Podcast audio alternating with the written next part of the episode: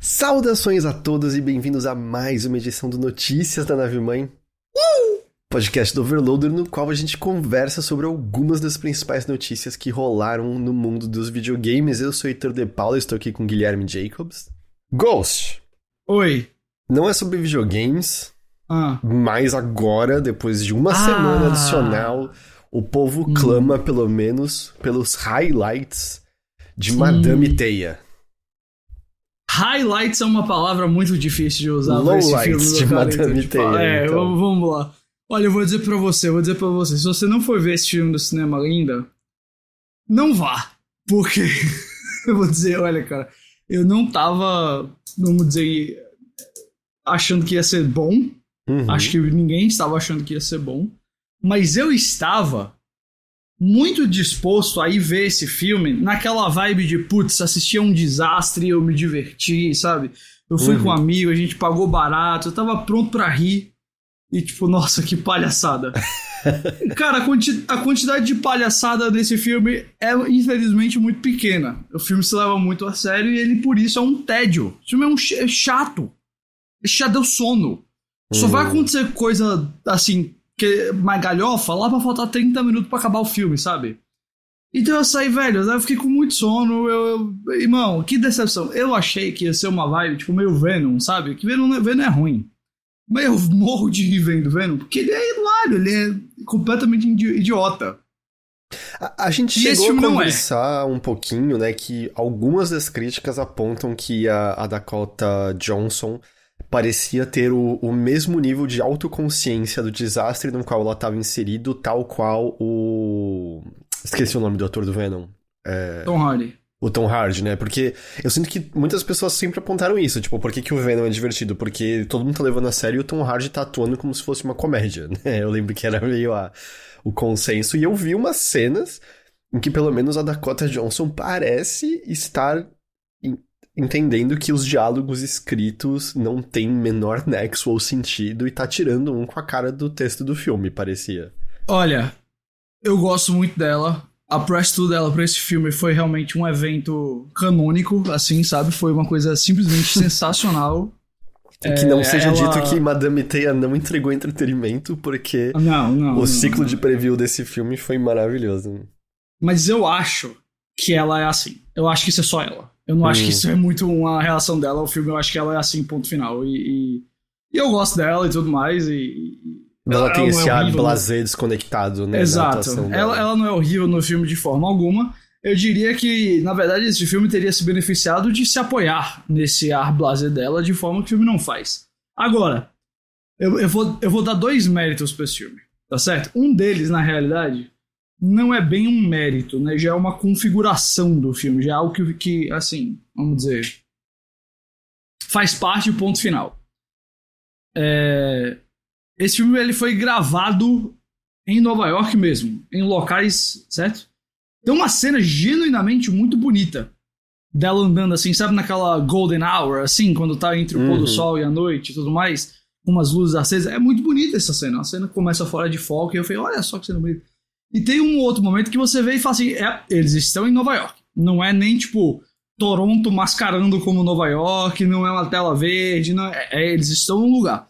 E depois de coisas como Thor, Amor e Trovão, Homem-Formiga e a Vespa, Quanto Mania, Aquaman e o Reino Perdido, eu, não gostei bastante Esse daí de... é, é tudo tela verde, o filme inteiro, basicamente. Cara, praticamente, é, praticamente, Uhum. assim, é muito. Assim, particularmente eu assisti um recente chamado Argyle, Super Espião, que não é um filme de super-herói, mas, mas tem muito CG. Que é o, Eu que é apreciei- terrível, não é? O... É terrível. é é. Esses dois estão numa batalha até a morte pra ver qual é o pior filme do ano e acho que vai ser até. Acho, bom, se algum filme entrar nessa luta, rapaz, parabéns, porque o nível tá bem baixo. é, é, não, tipo, na moral, é, tem, que- tem, tem que querer. É, então, assim, parabéns. esse filme não era o filme mais feio de se olhar a todo momento. Uh, e a outra coisa que eu vou dizer é. Uh, eu acho muito cansativo como vários filmes de herói agora é, são meio que. Não, não, agora, né? Sempre foi. Fim do mundo.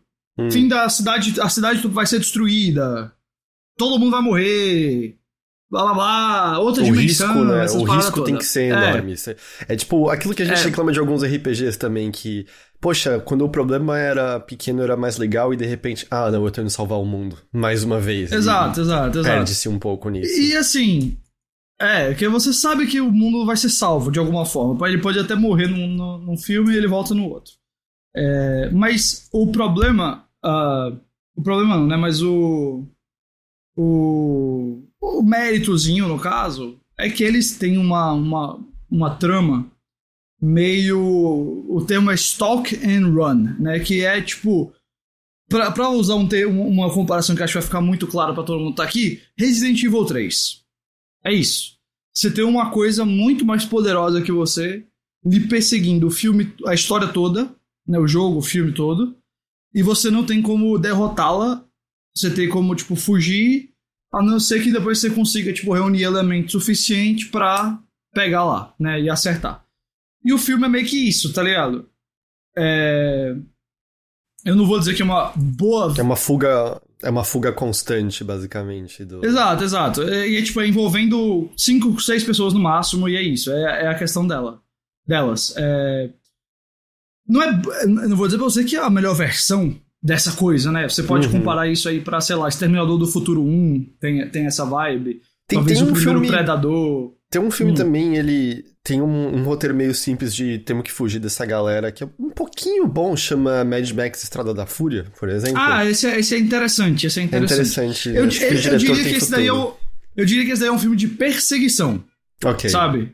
Mas, mas porque é, é, esse é, que eu tô falando envolve mais, tipo, se esconder e ficar se esgueirando, e o negócio tá chegando, tá chegando, tá chegando, entendi, nessa vai. Entendi. Por isso essa comparação é... com o primeiro Exterminador do Futuro. Exato, exato. Ah, eu não vou dizer pra você que ele é uma versão, como eu mencionei, muito boa disso. Mas, pô, assim, ao, me ao mesmo tempo, eu falo, ah, eu entendo os riscos dessas pessoas com essa história. Eu entendo o que, que tá acontecendo com elas, eu entendo porque isso é importante para elas. E às vezes não ser o tipo, ah, vai morrer o mundo. É, é melhor. É melhor, uhum. sabe? É... Eu sinto que As... o Homem-Aranha era um dos mais propícios a isso, e até nisso já se perdeu, né, um pouco uh, o tamanho da escala do, da ameaça. Ah, não, nesses, nesses filmes da Marvel, com certeza. E, e eu. É... Não sei se isso vai mudar, eu espero que sim. Hum. Sabe o que a gente podia aproveitar, Ghost, já que a gente hum. puxou o assunto de cinema? Falar sobre o trailer de Borderlands. Vamos embora, vamos Eu falar. sinto que você. Aliás, perdão, né? Sobre o início do universo cinematográfico de Borderlands, segundo o Randy Pitchford, né? Foi a declaração que ele deu. E eu não sei você, mas eu sei que um filme vai ser bom quando ele não tem uma, mas duas piadas escatológicas no mesmo trailer você sabe que ele tem que ser incrível depois disso, porque eles, né, já usaram. Se eles usaram isso no trailer, imagina o que mais aguarda pra gente no resto do filme. Não, particularmente Borderlands. Se tem uma coisa que eu penso em Borderlands é escatologia, é o, é o fim de todas as coisas. É exatamente isso aí. Cara, esse, esse filme, né? Eu, eu tenho acompanhado esse filme, a gente falou deles aqui algumas vezes desse filme de Borderlands. É... Eu lembro que em certo momento eu... tinha até o lance de que o roteiro era muito elogiado, não era? Exato. É, então, assim, vamos lá. Ah, primeiro, assim, eu senti que entre fãs a reação foi de média propositiva. Tá certo? A, a mi... O que eu vi, assim, de comentários, sabe? Instagram, YouTube, etc. O pessoal não achou ruim. Eu vi muita gente comparando a Guardiões da Galáxia, hum. que eu acho que é claramente a intenção da, do pessoal do filme é fazer Guardiões da Galáxia, é tipo, é, tentar chamar aquele público. Mas assim, eu tenho. Eu não vou dizer que eu achei o visual, tipo, ruim nem nada, parece o um jogo, não, né? é, então, a caracterização da. Da Kate Blanchett tá muito boa. A, o, o da... Claptrap é o Claptrap? Eu só prefiro falar o Claptrap, igual. A da, a da Yanis, que é a. A, a moça do Halloween, esqueci o nome dela. Acho Jamie Lee. Curtis. Jamie Lee Curtis também, assim, você olha e fala, nossa, é, é do jogo. O Roland é o Roland, né? Que é só, tipo, é um cara meio militar, então não tem lá tantas coisas. A Tiny Tina, que eu só fui perceber que era a Tiny Tina na metade do trailer. Eu não tinha me tocado que era pra, que era pra ser ela. Mas sim, a caracterização de tudo tá, tá ali, né? E, e eu acho que é, é, talvez essa parte até vale, assim, ser ressaltado, porque mesmo a gente ainda falando, né, de um cinema que tá muito acostumado agora a ter, né, super-heróis e coisas fantásticas, eu sinto que frequentemente ele ainda tem um medo de, de que haja esse ridículo exagerado na, na vestimenta dos personagens, sei lá, vide como os uniformes Uhum. de heróis acabam sempre Uhum. ficando mais sóbrios e menos coloridos. E, É. e, e não, assim, eles estão ali fazendo bem como é no jogo mesmo, que por si só já é, porra, legal, pelo menos isso eles não estão com medo, sabe? Eles estão abraçando É. essa estética até o fim. Bom, é, esse é um que eu acho que tem um risco de. ah, de ter esse problema de né, telas de CG e tudo mais. Olha o Brunão aí, ouvindo a gente aí. E, e também tem o fato de que o texto de Borderlands é só um monte de piada fazendo referência à internet e não tem exatamente É, bom. personagens desenvolvidos, né, nessa, É. nos jogos É. até hoje.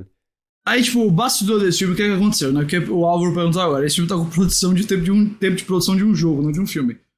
Esse filme. esse filme ele passou por muita refilmagem, muito atraso interno e tudo mais. E aconteceram algumas coisas, assim, meio preocupantes. Uma delas é que o diretor saiu no meio das filmagens, ou, ou pelo menos antes das refilmagens serem concluídas. Era o Eli Roth. Ele saiu porque ele recebeu a chance de fazer o projeto dos sonhos dele, que era o filme de Feriado Sangrento, saiu agora, o Thanksgiving. Então ele Divertido. foi lá e falou: Divertido. Bom filme, bom filme. Eu, ah, assim, né? E aí ele pode ter uma passada de culpa nisso. Eu acho que o negócio já tava meio, meio bagunçado. É, entrou um cara que é amigo dele, que ele recomendou, que ele pediu pra assumir, que é o Tim Miller. O Tim Miller é o cara que dirigiu o primeiro Deadpool. É, Hum, e ele dirigiu também. Eu acho que. Putz, eu não sei se ele dirigiu o filme de Sonic. Eu, acho, eu sei que ele tá envolvido. Não, não dirigiu, mas ele fez alguma coisa com os filmes de Sonic. Ele tá, eu não lembro o que que foi, mas ele tá envolvido nos dois. Ele, ele não dirigiu, dirigiu foi Jeff Fowler. Foi outra, ele fez alguma coisa. É, e até aí tudo bem. A outra coisa que é um problema, assim, possível problema é. Esse filme tava acreditado pro cara que criou a série do The Last of Us junto do Neil Druckmann, que é o Craig Mazin. Ele é um dos, Uhum. dos grandes roteiristas dentro da HBO. cara de, de Chernobyl também. Exato. E aí, é, eu, eu, eu, assim, conheço tipo, coisas de internet, assim, de já ter conversado com gente que chegou a ler o roteiro que o Mason tinha escrito pro Borderlands.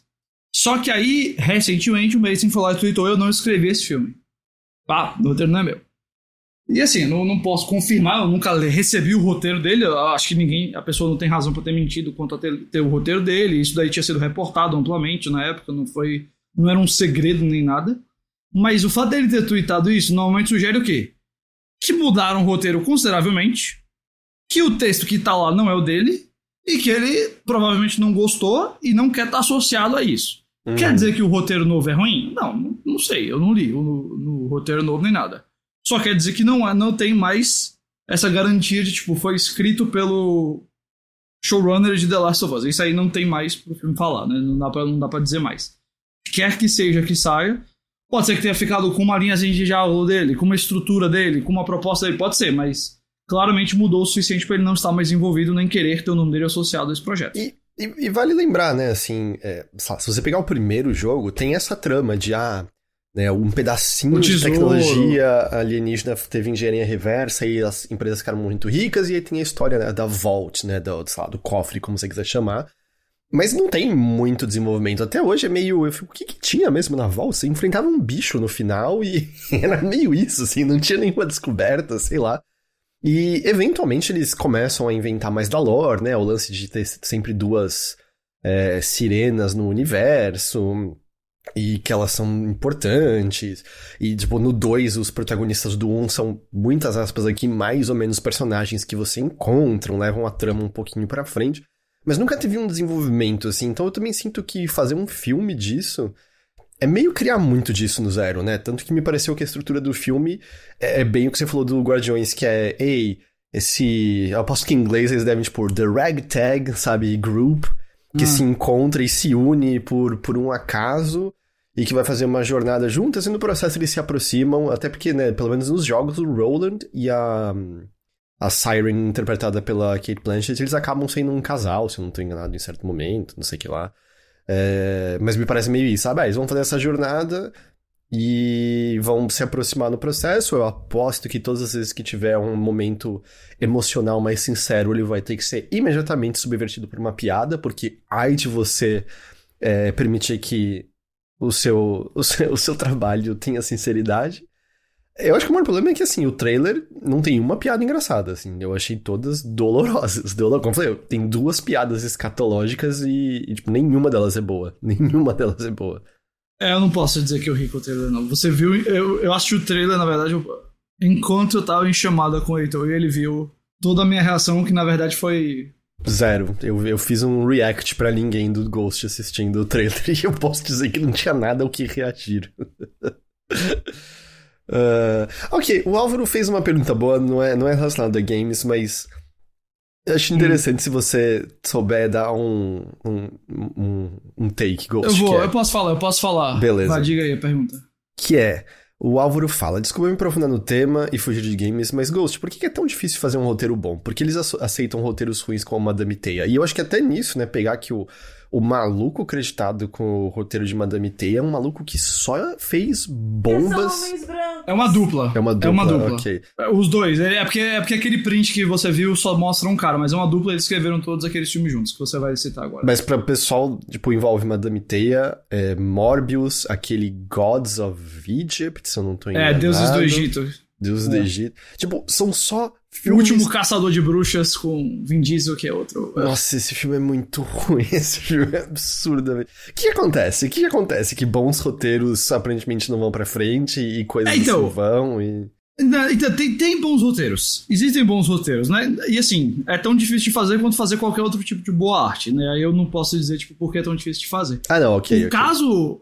O caso de, tipo, algo como Madame Teia e esses outros é o seguinte quem bota o filme pra frente, infelizmente, não são pessoas do ramo criativo, são pessoas do ramo business, né? E normalmente essas pessoas pensam que sabem melhor e normalmente elas não sabem. Por exemplo, Madame Teia, Morbius, esses filmes daí, eles ao longo da história existiam três pessoas produzindo os filmes do Homem-Aranha, por exemplo.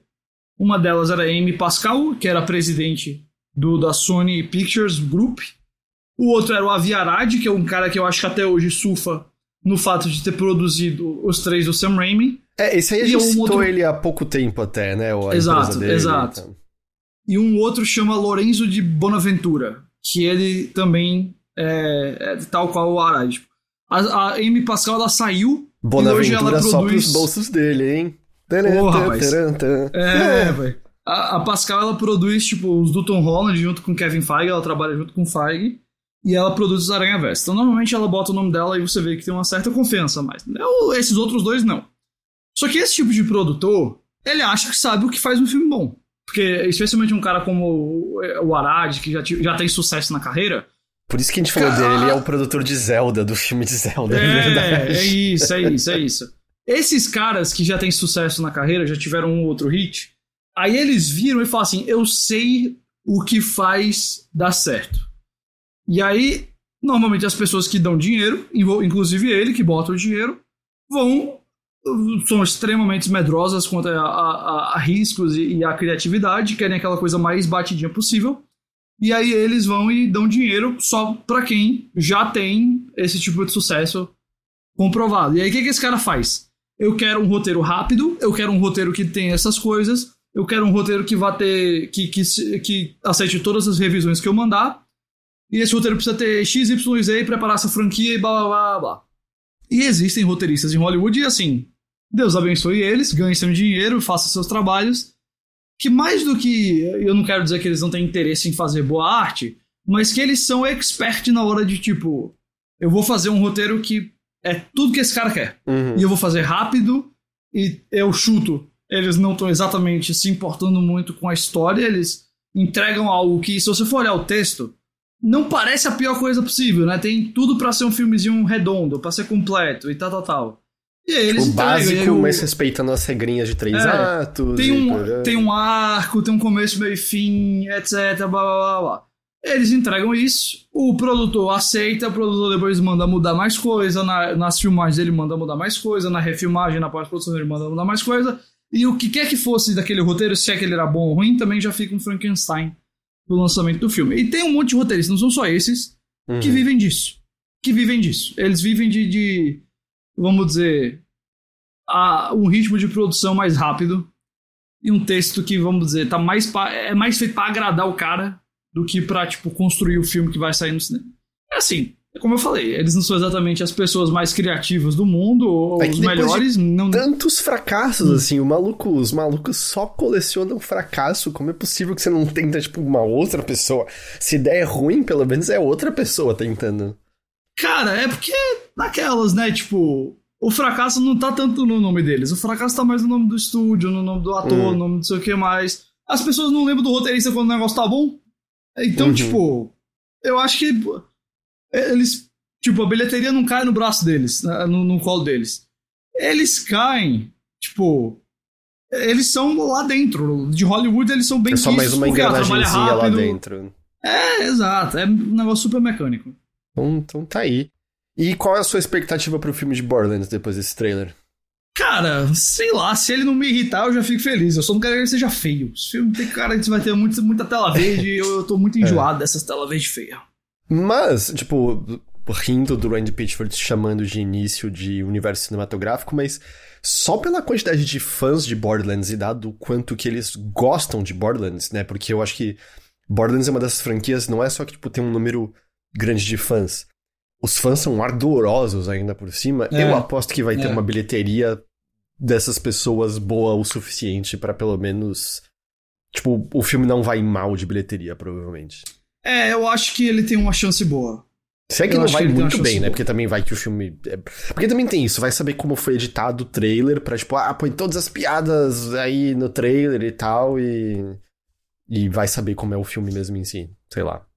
Mas não. Duas piadas escatológicas do mesmo trailer não me passa a melhor das impressões do mundo. Enfim. Ahn, beleza, vamos entrar então, acho que agora no assunto mais games puro de fato. Vamos embora.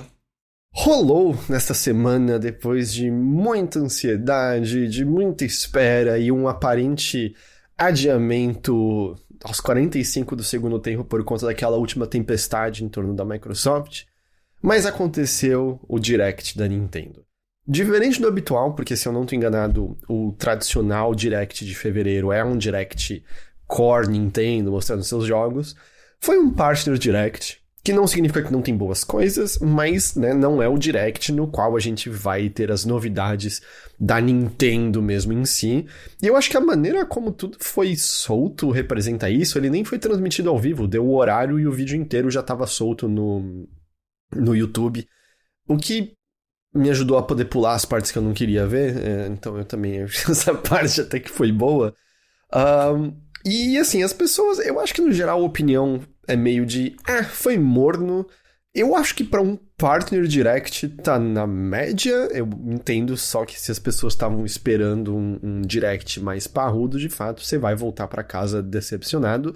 E o fato de ser um partner direct me parece ser mais uma evidência de que a gente também deve ter um ano mais calmo por parte de Nintendo, certo? Acho que as três grandes de fato terão um ano mais calmo, viu?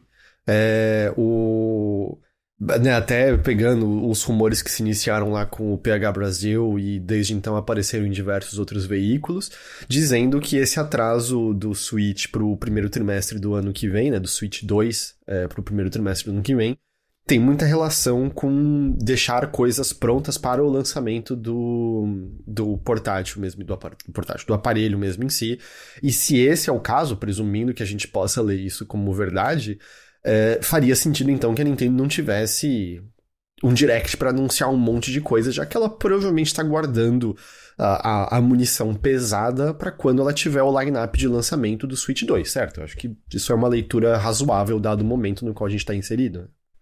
Eu acho que faz sentido. Eu acho que se o Switch 2, ou sei lá, Super Switch, foi passado para 2025, acho que não é um exagero a gente pensar que as coisas que teriam né, um lançamento no final desse ano para coincidir, para dar aquele gás de estreia, teriam sido passadas para o ano que vem junto com ele. Né? Não uhum. acho que faz é, muito sentido você continuar a avançar essas coisas se você não vai ter esse impulso de, tipo, nova plataforma, etc. Que eu acho que muitas dessas coisas que a Nintendo deve ter adiado, que os parceiros devem ter adiado, etc., também vão acabar saindo no Switch. Se é que esse negócio não vai ter full retrocompatibilidade, né? Segundo o PH ser... Brasil, sim, vai ter completa retrocompatibilidade com o exato, Switch. Exato, exato. Então essas coisas provavelmente vão sair no Switch e poderiam até ficar para esse ano. Só que, sem a ideia do lançamento do novo, da nova plataforma, não só você está limitando né, possíveis vendas que teriam sido é, adquiridas muito pelas pessoas que, vamos dizer, estão dando uma chance pro jogo, mais porque ele é um novo jogo de um novo console.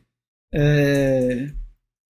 É... Mas assim, pode não salvar o jogo nem nada de venda, né? não é garantia. Mas existe isso, né? existe aquele negócio, ah, um novo console, uma nova coisinha, eu vou experimentar, vou dar uma chance. Então tem jogo que vai ter um boom por conta disso, e não vai deixar de sair no Switch. Então, uhum. adiaram. Se ele sair dentro ali do período até março, sai dentro da maioria das empresas, é, dentro do seu ano fiscal, fiscal, né, e tudo mais, então não vai mudar muito. Então eu tô com você. Essa minha leitura, eu acho que realmente do, o, o, ano 2024 vai ser um ano que já tá mostrando ser, né, um ano mais leve, menos lançamentos, é, capaz de, tipo, depois que passar o Final Fantasy VII Rebirth agora, não ter um lançamento desse tamanho de novo nesse ano. Claro, vai ter uns jogos é, AAA, é. talvez o Assassin's Creed, que Tem vai o Dragon's ser do Dogma 2, né, ali também, 22 de março e tal, mas... Mas é um ano que não tem aquelas coisas, tipo, Mario, Zelda, Homem-Aranha, é, Gears of Halo, sei lá, não, não vai ter. É, mas é, a gente falou isso semana passada, mas repito, né, que a, o Switch saiu num 3 de março de 2017. E olha o sucesso dele. Eu acho que a Nintendo compreende que o Switch não só fez sucesso porque as pessoas gostaram do aparelho, mas porque veio acompanhado de um puta jogo que foi o Breath of the Wild, né? Então, eu acho que essa é a equação que eles estão indo atrás. A gente imagina que vai ter um Mario no lançamento, alguma coisa assim. Uh, mas, mas veremos. É, só aproveitando o ensejo disso, né? É que, como mencionei, outros veículos corroboraram com suas fontes que de fato o Switch 2 é esperado agora para o primeiro trimestre do ano que vem, que uh, a Nintendo estaria conversando com parceiros para avisar isso e tudo mais. E aconteceu uma outra coisa, essa unicamente por conta do PH Brasil, que depois que ele deu o rumor da adiamento do adiamento sem data ainda, né? Do adiamento das nossas cabeças em relação ao que a gente esperava pro, do Switch 2, as ações da Nintendo tiveram uma queda de 5,8%. Deixa claro, se você olhar as ações da Nintendo nos últimos tempos, tá ridiculamente alta. A Nintendo teve um crescimento absurdo nos últimos anos e continua ali em cima. Mas é isso, o PH sozinho atacando a Nintendo e derrubando ela um pouco. Esse é o poder do Brasil. A gente nem precisou do Vampetaço. Foi só ele falando isso. Isso, é, isso aí é por tudo, por tudo que a Nintendo não fez com o Brasil durante muito tempo. É isso aí, continua não traduzindo jogos que você vai ver que o PH Brasil vai falar no próximo podcast dele, pra vocês verem o que acontece. Não lança não o Zelda em português? Não lança não, Nintendo, pra você ver. não lança não.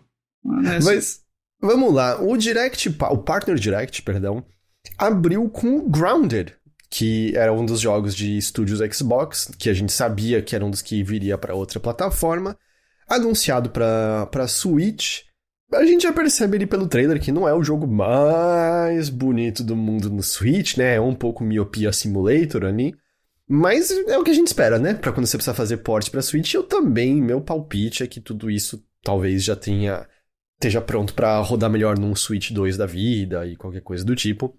Mas foi anunciado Grounded, uh, sai no dia 16 de abril. É... E a coisa curiosa, ainda mais pegando o turbilhão pelo qual a gente né, passou essas últimas semanas em torno da saída dos jogos de Xbox para outras plataformas, é que o Pentiment também foi anunciado e já saiu, inclusive para PlayStation, e ele não teve destaque, destaque no Partner Direct. Foi só, tipo, uma chamadinha, tipo, Paintman, disponível amanhã, beijo, tchau. E assim, 100% aqueles lembretes do final do Direct. E, e assim, eu não acho que isso fale da relação, da qualidade do jogo. O Paintman é maravilhoso. Mas eu achei engraçado, assim, depois do tamanho que, que isso ganhou na internet. E eu não tô ausentando a gente disso, né? A gente também conversou muito sobre isso. Mas aí, tipo, é, tá aqui o anúncio do Paintment. É um bagulhinho corrido ali no final e, e é isso, sabe? É, mas avisando para quem tiver interesse e, e, não tem um Xbox ou PC, Paintment já está disponível tanto para Switch quanto para PlayStation. É, eu, esque eu, esqueci de ver se saiu para PlayStation 4, mas no PlayStation 5 com certeza. Ah, eu acho que fica aqui um questionamento. Ele saiu para PS4. Saiu para PS4? Ok, show. Uh, Lembrem-se que houve um data mine de Sci-Fi sci Rush, é bom, de hum. Hi-Fi Rush, e tinha encontrado a camiseta vermelho Switch. E o jogo não foi anunciado para Switch. Pode ser que a Microsoft estava só testando a possibilidade e desistiu, ou pode ser que ele às vezes esteja sendo pensado para o Switch 2. E desde então, o Insider Gaming noticiou que sim, a ideia é que o Hi-Fi Rush seja lançado no Switch 2. Eu. E, e, assim, acho que só foge um pouquinho do direct, mas para dar essas informações. O Hi-Fi Rush chega no PlayStation 5 no dia 19 de março. Todo o conteúdo lançado para ele desde a sua estreia já vai estar disponível nessa versão. E o Sea of Thieves sai para PlayStation 5 no dia 30 de abril. É, então. E isso também foi engraçado, os anúncios de PlayStation desses jogos, eu, eu acho que foram um blog, assim, não teve nenhum anúncio, né? Ah, tá ali, saiu, saiu. O Hi-Fi Rush, eu acho que eu entendo até melhor uma questão dele, que é. Provavelmente é mais difícil fazer um port desse jogo se ele rodar de alguma outra forma, porque é tudo muito baseado em ritmo nele, né? Então eu hum. acho que ele teria que ser um jogo 60 quadros cravado para ser um porte que funciona diretamente em relação ao que eles fizeram no, hum. no pra, pra Series. E não sei se o Switch conseguiria dar conta do recado, porque. É, né, uma, qualquer... é uma teoria válida. É uma teoria válida. E aí, não sei, ah, tipo, no Switch 2 eles sentem que eles conseguiriam alcançar isso mais facilmente, é. teria menos problemas. Ou, ou até, até mesmo assim, ah, eles conseguiriam, mas o trabalho necessário para isso faria o investimento valer a pena do que esperar para uma próxima plataforma. Mas é, é, um palpite meu, às vezes, tipo, algum desenvolvedor fala, não, né, editor, você tá falando merda, não, não, é, não daria para subverter isso, mas enfim. É, e assim, eu acho que a gente pode ter certeza que existe, existe um trabalho no Hi-Fi Rush do Switch, né? Uhum. Sabe? E aí se vai sair depois, se vai sair só no 2, se vai sair. É, se não vai mais sair porque não, não conseguiram, mas assim, eu acho que isso estava sendo explorado sem dúvida alguma. E de fato tem sido curioso ver como realmente não está sendo. Ah, curioso, mas não acho surpreendente como as outras empresas, a Nintendo e a Sony, não estão fazendo esse estardalhaço todo para esses lançamentos da Microsoft. Porque também, cara, assim. É, o trabalho de vender esse negócio é da Microsoft, não okay, da Nintendo é. e da, da Sony, né? Assim, sendo bem honesta. Mas, é, mas cara, é, é, acho que. Também não acho que é surpresa, imagino que você também pensava isso. Esses jogos estão saindo relativamente rápido depois do anúncio, né? A gente está falando aqui de jogos que estão saindo agora, que vão sair mês que vem, que vão sair em abril, etc. Então, não vamos ter uma demora muito grande. O que me diz, atenção, calma, que talvez a gente possa ver até no final do ano uma outra leva de jogos. Não estou dizendo que vai ser nada muito grande, mas a Microsoft pode explorar ainda esse ano mais coisas saindo uh, no PlayStation, dependendo do sucesso dessa uhum. primeira leva. E ver como que acontece tudo isso, né? E pensando sobre o Hi-Fi Rush, imagina, vamos supor, que eles conseguem fazer com que seja um jogo de lançamento do Switch 2. Até onde eu sei, continua. Pode ser vantajoso. Pode ser vantajoso. Continua é certo aquela regra de que no lançamento de um console você tem uma propensão a ter vendas melhores, porque as pessoas estão com aqueles novos aparelhos e estão animadas em comprar coisas para aqueles aparelhos que elas não tinham no anterior, né? Vai que nisso o Hi-Fi Rush até mesmo encontra uma espécie de segunda vida, um público novo, porque de novo, é, foi um dos ganhadores de jogo do ano aqui no Overloader.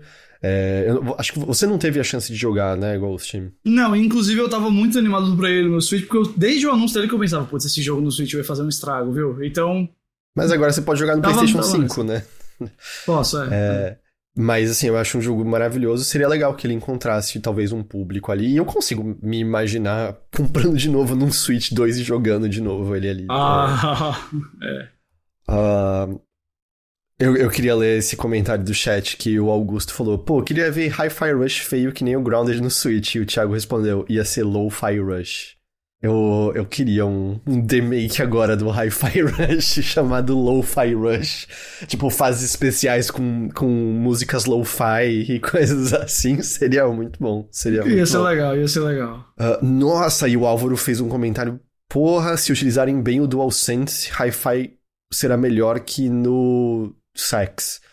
É... Nossa, já pensou? É, se eles utilizarem bem o DualSense, tem muita é coisa legal para é usar o, o DualSense ali. É, eu, eu, eu não sei se a Microsoft vai se dar esse trabalho, mas, pô, seria bacana. É, assim, supostamente aqueles vazamentos, e a gente não sabe o quão precisos eles são ainda hoje em dia, tinha aquele controle usando calça de cintura baixa, lembra? Que aparentemente hum. simularia o mesmo tipo de efeito áptico. Até hoje eu não sei se a palavra se pronuncia áptico ou háptico, mas enfim. É... No controle do Series, né? Então vai que, mas.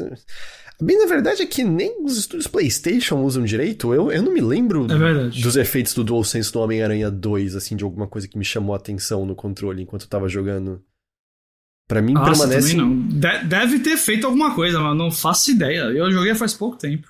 Pra mim, sempre permanece marcado, sei lá, o, os dois maiores, que é o Astros Playroom e o Returnal. São os dois que para mim até Exato. hoje usam melhor de todos. E, e, isso acontece direto, né? A Sony, todo, to, os últimos três lançamentos da Sony em termos de hardware principal, né? Sem contar PSVR, o PlayStation Portal, etc. O PS5, PS4 e o PS Vita. O 5 é essas paradinhas do DualSense, as, as tremedinhas. O 4 era o touch lá do, do DualShock hum. 4 e o Vita era o touch atrás do Vita. Sim. Todas essas coisas foram usadas por jogos nos 3, 4, 5 primeiros meses. E depois foram completamente abandonadas. Lembra de se, segurar o, o, controle verticalmente para pichar no Infamous Second Sun? Segurar que nem uma lata de spray e apertar o gatilho para ficar pichando os muros. Nunca mais teve nada daquele tipo nos jogos. Apesar que o falante no controle eu gosto bastante. Eu acho que dá uns efeitos legais em, em alguns jogos. É... Esse Ender... aí eu concordo, esse aí eu gosto. Ender Lilies vai ganhar uma continuação temporariamente exclusiva ao Switch chamada Ender Magnolia Bloom in the Mist. É, tem lançamento mais pro final desse ano. Ah, pelo menos segundo o trailer que a gente viu ali no, no Direct, não me pareceu totalmente diferente do que é o Ender Lilies, né? Você ainda controla uma pessoa que batalha com. Eles estão chamando de homúnculos, né? Mas são quase como espíritos ao seu lado e tal. E presumo que ele vai continuar a ter um kit de Metroidvania, apesar que dessa vez o jogo pareceu menos cinza e mais azul. Você chegou a jogar esse Ender Lilies, Ghost? Não, joguei não. É, eu, eu, eu acho que eu tô na minoria nisso. Eu vejo muitas pessoas que gostaram muito. Eu, eu não gostei nem um pouco, então. Não curtiu? Não, não, não rolou para mim. Mas, deixa eu dizer aqui, você que também é amante de Metroidvanias e, e tal, dê uma olhada em Ultros, o L-T-R-O-S. Tá certo. Que tem até arte, arte daquele El Ervo, sabe? Que tem arte também no Hotline Miami. É, hum. é um dos Metroidvanias mais fascinantes que eu joguei em muito, muito tempo. É mesmo? Olha só. É, é uma recomendação pesada. Você gostou? Ele, ele tem alguns toques diferentes ali do, no, em como funciona o loop dele que bem, hum. bem legal. É, mas enfim, sai mais pro final do ano o, essa continuação de Ender Lilies. Um, um dos que. Ah, isso aqui são só destaques, tá, gente? Eu não coloquei tudo, tudo, tudo que apareceu no Partner Direct. Uh, esse aqui acho que foi um dos que mais chamou a atenção ali, chama Arranger, que é um. É como se ele usasse aquela ideia daqueles quebra-cabeças de você ficar empurrando bloquinhos é, para formar uma imagem. Uhum. A ideia é que você só anda é, como se você empurrasse linhas verticais e horizontais. Então, por consequência, você, ao mover seu personagem, você também move tudo que tá naquela mesma linha que ele. E. Mas não são, pelo menos não de acordo com o que a gente vê no trailer, não são telas fechadas de desafios. É uma aventura contínua de você andando de ambiente em ambiente e tendo que interagir com o mundo de diferentes formas com essa mecânica de, de movimentação. Então, é, tem quebra-cabeças, tem inimigos para você derrotar que, por exemplo, você tem que empurrar uma espada no inimigo. É. Então você tem que né, se movimentar de maneira a conseguir posicionar a espada de forma que ela encoste no inimigo antes de você, abrir portas, etc, etc. Achei. Me chamou bastante atenção esse daí. Eu gostei. Eu achei o visual dele meio basiquinho, sabe? É. Tipo, e eu sei que deve ser uma coisa mais barata mesmo de ser feita. Eu só achei, tipo, meio. Putz, é, é, é, pá, eu não quero que isso soe muito maldoso, tá? Mas meio indie game genérico, assim, sabe? Tá, Mas é uma, a é proposta. Você entende o que eu quero dizer, assim? Meio que, tipo, ah, o personagemzinho mascotinho. é uma arte bonita que eu acho que a gente já viu em outros jogos de maneira extremamente Exato, similar. é isso. É isso, é isso. Não quer dizer que ela é mal feita de forma alguma, Uhum. tá? Não, também não tô dizendo, eu só achei que o visual não não chama tanta atenção quanto justamente essa questão do gameplay. Porque quando Uhum. eu, eu, eu vi, ah, pô, é um negócio que você instantaneamente pensa em um bilhão de possibilidades pra como você jogar isso. E, e essa situação, e essa situação. Uma das coisas que eu pensei foi, será que tem como eu ficar preso num lugar? Não tem mais como andar pra lá e pra casa? Não tem como me mover? Eu imagino que não. Mas é, eu acho que su- surgem... Sempre que um jogo su- é, tira essas coisas, é, é- é, eu acho que faz muito sentido, tipo... é, ou, ou melhor, fica muito interessante. Ele sai pra Switch no meio do ano e sairá também pra PC e PlayStation. É um desses jogos que apareceu no Direct, mas também tá em outras plataformas. É, Monster Hunter Stories, originalmente de 3DS, vai ganhar um remake também na metade desse ano, além de gráficos em HD, afinal de contas era um jogo de 3DS. Os diálogos terão vozes e eles também estão adicionando um museu no qual você pode ver arte e ouvir música do jogo. Esse aqui, pelo que eu entendi, ele é exclusivo de Switch mesmo ou eu viajei nessa? Acredito que é. Porque pelo menos o de 3DS eu acho que na época foi. Você, você tá, eu tô vendo você grifar, você vai confirmar? Vai sair pra não, ele vai sair pra consoles e PC. Ah, então ok. Então além de Switch, tudo, PlayStation 4 e PC. Ah, ok. Então, e consequentemente PlayStation 5 também, né? Por conta da retrocompatibilidade. É, verdade. Ah, legal. Que então, engraçado, né, pra PlayStation 4, é verdade. Eu, não eu- eu li PlayStation 4 sem pensar que. É, mas é isso. Cara, mas se seu jogo roda sem problemas no PlayStation 4, não faz nenhum sentido você desenvolver ele pra PlayStation 5. É, e porque- considerando que dá pra. Exato, tem retrocompatibilidade, velho. E, e tem Às é. cento e, mais de 120 milhões de PlayStation 4 vendidos versus 50 milhões de PS5s, né? Por que não fazer para base de usuário maior possível, que no fim das contas abarca as duas que, que são duas naquela, certo? Eu, eu, eu não me espantaria se um, uma porcentagem absurdamente alta de usuários de PlayStation 5 eram usuários de PlayStation 4, né? Não, não devem ser só pessoas novas. Sem dúvida. Então, é- é- eu acho que não tem muito porque esses jogos você tentar fazer algo só para uma geração atual quando. Qual é o benefício real e concreto que ele tiraria do. do... A gente vai falar de Elden Ring logo mais. Elden Ring e o DLC vai sair ainda pra PlayStation 4 também. E até onde eu sei. Você jogou no PlayStation 4 Elden Ring, não jogou? Eu joguei no PlayStation 4. E foi de boa, não foi? Foi bem de boa. Eu lembro de um momento que teve alguma queda de frame bem grande. e tal. Eu lembro, eu lembro, não lembro quando, mas aconteceu isso uma hora lá. Mas no geral eu tive uma experiência muito tranquila. Não- ainda não botei ele no PS. Eu baixei, mas não, não abri ele no PS5 ainda pra ver. Mas eu não tive problemas lá, não. É, então. É que realmente o que já tá esquecido nessa equação é o Xbox One, mas também porque, né, o negócio era, era mais fraco já que o PlayStation 4. E, e ali realmente talvez não faça mais tanto sentido você ir atrás, É. ainda mais com a baixa base de usuários dele. Ahn, outro relançamento é o Epic Mickey, originalmente de Wii. Eu tô tentando lembrar, o Epic Mickey 1 já tinha ganhado relançamento em, em PlayStation 3 e Xbox 360 ou foi só a continuação que saiu pra essas plataformas? Porque eu lembro que a continuação você podia usar dual stick. É, o... Não, eu acho que um só saiu pro Wii, cara. Um só saiu pro Wii, tá. Porque ele teve uma continuação que aí, né, não tinha os controles de movimento. Era é, o The Power of Two. É, é. Uh, esse relançamento do Epic Mickey vai sair pra Switch, PC, PlayStation 4 e PlayStation 5. É, esse é um jogo curioso, né? Porque eu, eu, eu sinto que existe uma divisão muito clara de você conversar com pessoas que jogaram ele quando eram crianças, e aí elas lembram dele com carinho.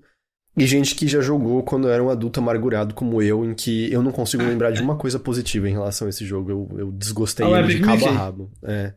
Eu lembro Eu lembro que câmera... quando ele foi anunciado, eu achei, até fiquei, putz, bonitinho e tal, bonito, blá blá blá. mas não, não tem É, eu- não. Pra mim era uma plataforma bem qualquer coisa, com câmera terrível, e é, nunca foi minha praia, não. E eu terminei ele, eu lembro que eu escrevi review pro Gamerview na época, é, depois Olha só. noção. Ah, mas tá aí, eu acho que devem ter pessoas que têm já uma certa nostalgia, afinal a gente tá falando de um jogo de mais de uma década atrás, eu acho. É, então, acho que tem Com pessoas- certeza, mais de uma década. Ah, Há uma década já tinha sido lançado o PlayStation 4, cara. Ah, ok, não, definitivamente. então, é, eu fico esquecendo que a gente já tá quase na metade dessa década que a gente tá. Ahn, Shin, outro relançamento, entre aspas, o Shin Megami Tensei 5 vai ganhar uma nova versão chamada Vengeance, que é é meio. é- tá, tá correto dizer que seria meio como o equivalente de o Royal de PlayStation 5, o Golden de, acho, de que é PlayStation uni... 5. acho que é melhor... Acho que é o exemplo perfeito. o Golden de Persona 4, eu falei PlayStation 5, eu queria dizer Persona 5. Porque ele não é uma, uma expansão, né? Ele é um, um relançamento do mesmo jogo com um novo Com mais conteúdo. coisas. É. É, que o que tava na, na divulgação oficial era uma nova personagem, que acho que te acompanha na aventura, quatro demônias novas que acho que também são importantes pra história, melhorias de gameplay e algumas mudanças de qualidade de vida. E aí o que acontece é que você, quando liga o jogo, você vai ter uma opção que chama Canon of Creation e Canon of Vengeance. Se você escolher o Canon of Creation, você tem o jogo como uh, o conteúdo do jogo original.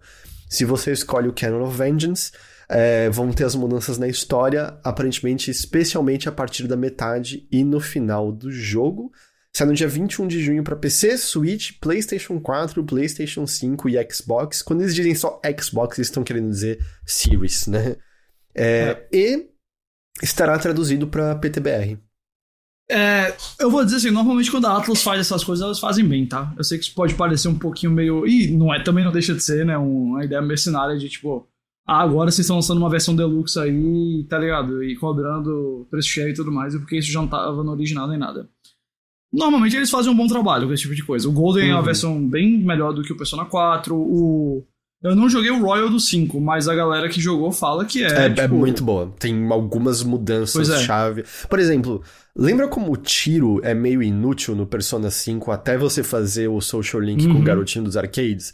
É, no Royal, desde o começo, tem uma utilidade tática já muito boa. é, usar suas armas de fogo e muda um pouco o combate por conta disso e coisas assim.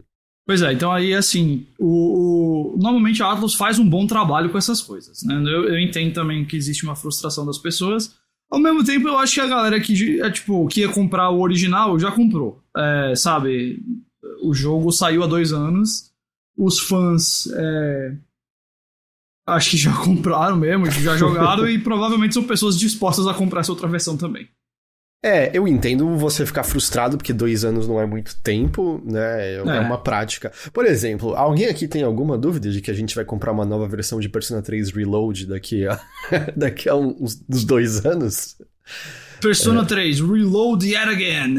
É, Reload, não sei o que lá, e aí vai ter a protagonista feminina e coisas assim. Eu, eu não duvido nem um pouco, mas. Ahn, Ah, e fazer uma correção: o Grimrock tá dizendo que vai sair pra Xbox One sim, o Shin Megami Tensei Vengeance. Ah, o que, aliás, né, também tem isso. Esse relançamento marca a ida desse jogo pra outras plataformas, porque até então. Eu acho que eu não tô viajando nisso, ele era só Switch, certo? É, ele. Era só Switch. Que ele foi até um jogo que tinha sido anunciado lá no, no evento de anúncio do, do, do Switch, se eu não tô enganado. É... Ah, é verdade, o Sr. Lucas lembra desse fato. Quem tem no Switch vai carregar o save para levar três demônios consigo. Eu entendo que você provavelmente talvez leve já uns demônios mais fortes de endgame, mas é meio. Era quase melhor não ter nada para carregar de um jogo pro outro quando que você vai levar são essa, essas molinhas de três demônios pro novo jogo. Um, cê, cê, é sua praia, Shin Megami Tensei Core Ghost? Uh, eu, eu, gosto do Nocturne, que eu joguei uhum. inclusive no PS4, aquela versão nova. É... Passou do tenho, Matador?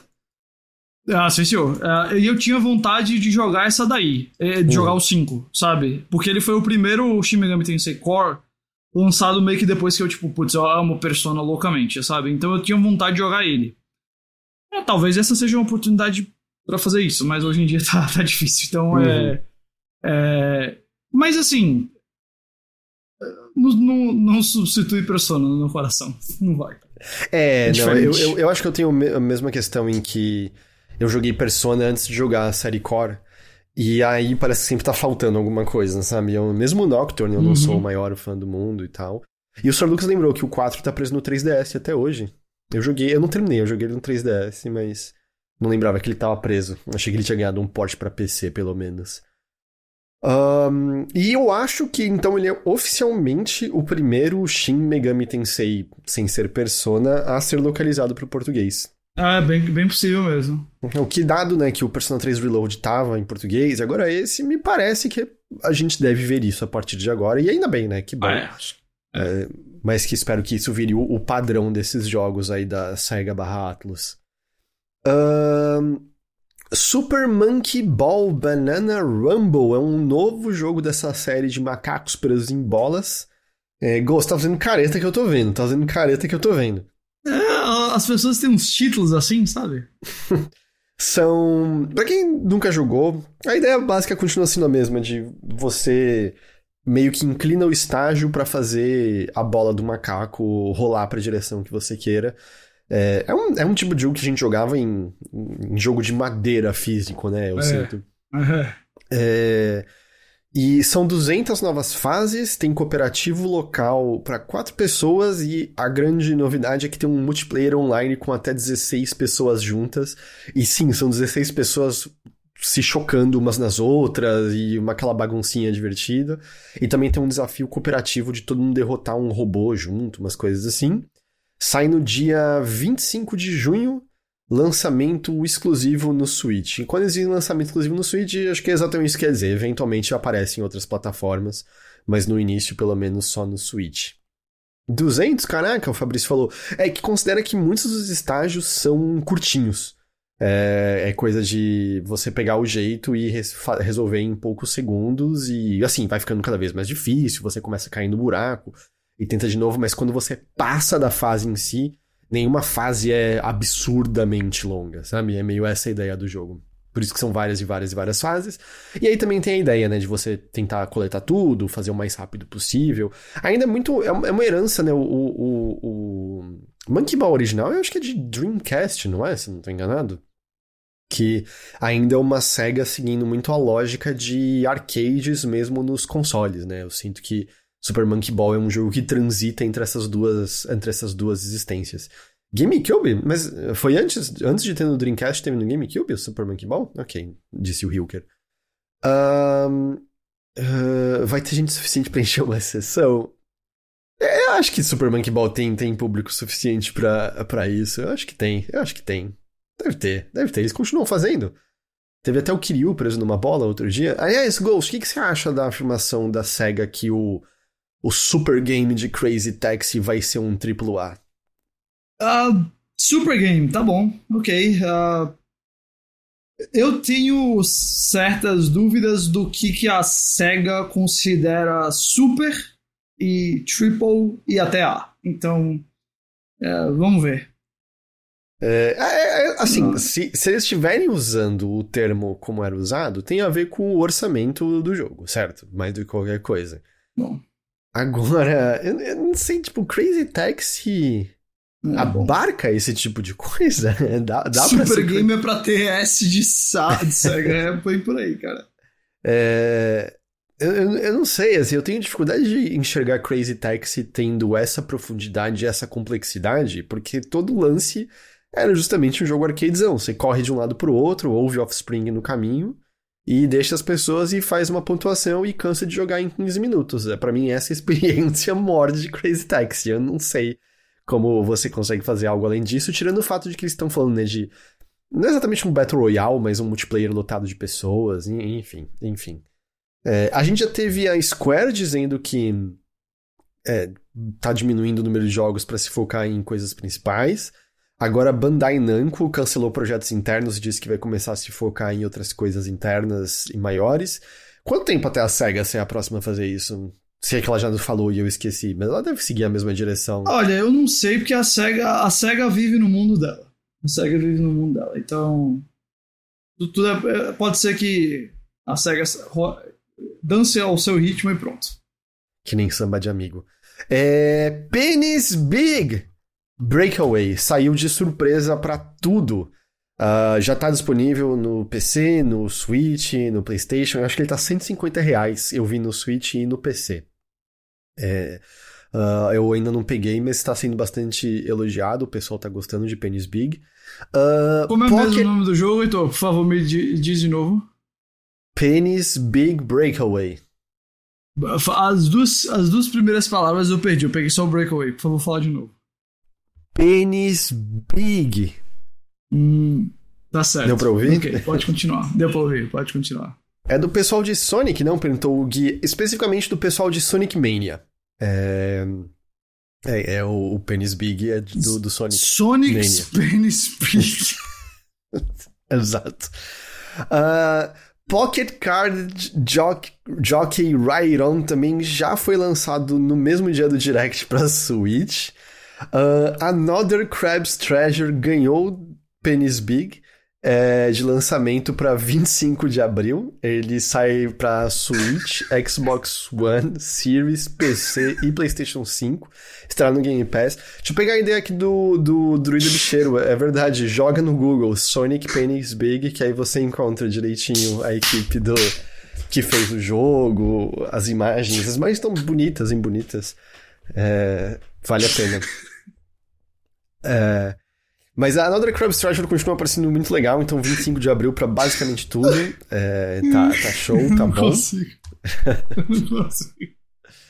É... Alguns jogos da Rare saíram para assinantes do Switch Online. o Rafael Prezella funciona para todos os personagens de Sonic, incrível. Por favor, pare. Você não, pode até. Tá a busca fica mais rápida se você colocar Penis Big the Cat. Não, Funciona mais fácil. Tá? Acabou, acabou, acabou, acabou. Ai, um... Voltei, voltei. Mas então, alguns jogos da Rare saíram para assinantes do Nintendo Switch Online para quem assina o nível base, tem agora para Nintendinho e Super Nintendo o Snake Rattle and Roll, o RC Pro M, Battletoads in Battle Maniacs e Killer Instinct. E quem assina o Expansion Pack tem também acesso ao Blast Corps de Nintendo 64. É, durante um tempo especulou-se se, se o Rare Replay poderia sair para Switch, mas eu vi no, num podcast um pessoal lembrando que no Xbox, ele funciona muito à base da retrocompatibilidade construída, né, nos consoles, para rodar o, o, o Grabbed by the, Goal, the Goals no Xbox original e os jogos de 360 e tal, então acho que isso seria um limite.